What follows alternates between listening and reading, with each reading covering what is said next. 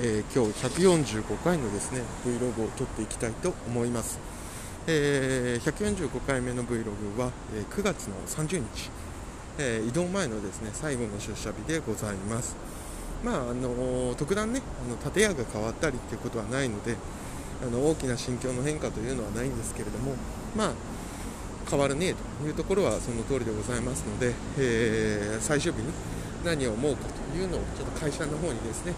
向かって歩きながらどんなことを感じるかなというのを思いながら、えー、Vlog を撮っております、まあ、今のところは特段何も変わらずと、えー、感じることもなく、まあ、ふーんとちょっと感慨深いみたいなものもありますけれどもね、えー、あんまりかなというところでございます、えむしろですね昔出向していた先からですね出向解除になって戻ってくる方がいらっしゃいまして、えその人に向かってですねその出向先の会社からの派遣さんからですね美容メッセージ送ってくださいっていう話をされてああまだそういう文化はあのグループには残っているんだというのがですね、え、非常に嬉しく思ったというのがあります。多分そういう話が出るということはですねまあなんだかんだ言いながらも、まあ、楽しくやってるんだろうなというところを思うわけでございます。えー、そういう愛された環境の、えー、初めをもしかしたら作れたかもしれないっていうのがちょっと嬉しかったりそういう環境を、えー、次の方が、え引き継いでいただけたというのもまたそれはすごく嬉しかったりその人の大変さっていう中もある中でそういうのを、ね、維持されたというのはすごいなあの方はということを思ったりそんなことを思ったというところが主なところでございました。えー、まあ、あとはですね、えー、ちょっと本当トピックスみたいになっちゃうんですけれども、えー、昨日の総裁選としては、え岸田文雄さんが、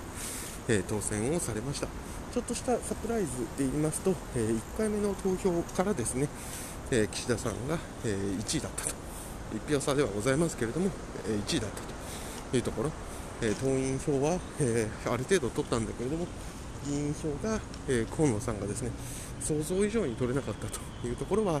ちょっと1個のサプライズだったのかなというふうに思っております。なので私の予想としては、えー、初めはですね、えー、決選投票2位あ初めは2位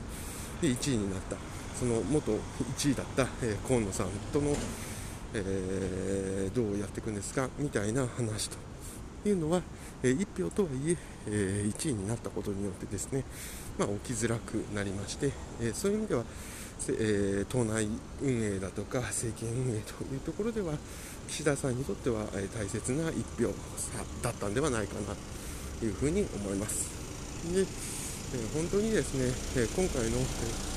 ちょっとまだ何も僕は分からないですし今後も分からないんだと思うんですけれどもやっぱりネットの持っている影響っていうのは、えやっぱり毎年毎年すごい勢いで強くなってるんじゃないかなと思います。で一個人一個人の場合においてはそれは当たり前だろうと思うんですけれども一企業になった時にはびっくりすると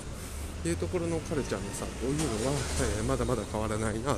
というふうに思いましたなので私も一個人一個人としてはですね、まあ、これぐらい影響力あるんじゃないのと思うわけですよねで多分多くの方もそう思うとなんでこの結果っていうのにもまあまあネットが大きく力を出したんだねと思うとで多分思ってるんですけれども新聞社とかテレビとか企業っていう面で見るとえネットの力ってこんなに大きくなったって思うというそこの一個人と企業になった時に帰りがだいぶ生まれてるというところは、えー、なんかあるなというところを思った次第でございます。え、まあ、私のですね、え、今日感じたことというところでいくと大きなところとしては、えこんなところになります。え、まだ朝8時、今20分ぐらいですかね、すごく気持ちのいい天気でございます。え、今日も楽しく、え、元気に、え仕事行ければと思います。ではまた